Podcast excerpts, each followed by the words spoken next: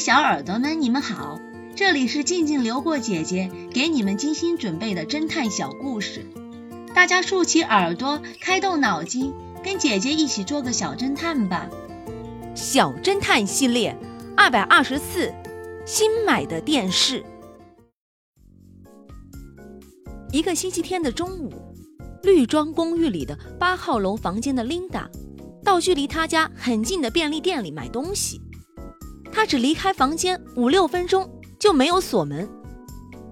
可他回来时，发现家里的五万元现金被盗了。他立刻报了警。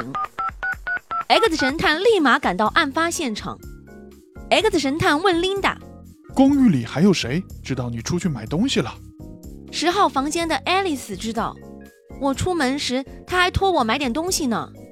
X 神探立马到十号房间查看。一进门，就看见 Alice 一边吃方便面，一边看着漫画。八号房间，Linda 出去买东西的时候，你在哪？在干什么？我一直在看漫画啊。你有没有听见那个房间有什么异常的动静？没有。那时候我听见好像有一架直升飞机在我们这座公寓的上空盘旋，噪声很大的，一点动静也没察觉到。据公寓的管理人员说，中午并没有外人进公寓，肯定是公寓里的人干的。别的房间还有人吗？今天是星期天，大家都出去玩了，只有六号房间里有一个叫杰克的年轻人在。X 神探又来到了六号房间，见杰克正穿着一身睡衣躺在床上，他一边吃着爆米花，一边看着电视。那是台新款的电视。哎呀，好漂亮的彩电啊！图像一点儿也不闪动，从来没有过。这是我三天前才买来的新电视。听到八号房间琳达那里有什么可疑的动静吗？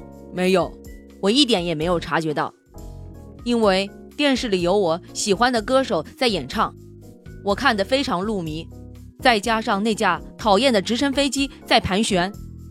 你在撒谎！直升飞机盘旋时，你并没有在看电视，而是溜进琳达的房间找钱吧？小侦探们。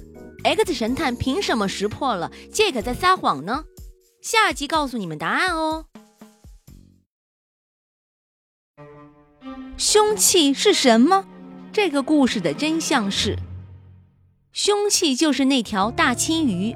青鱼从冰箱里拿出来的话，就会冰冻得非常硬，足可以用来做凶器。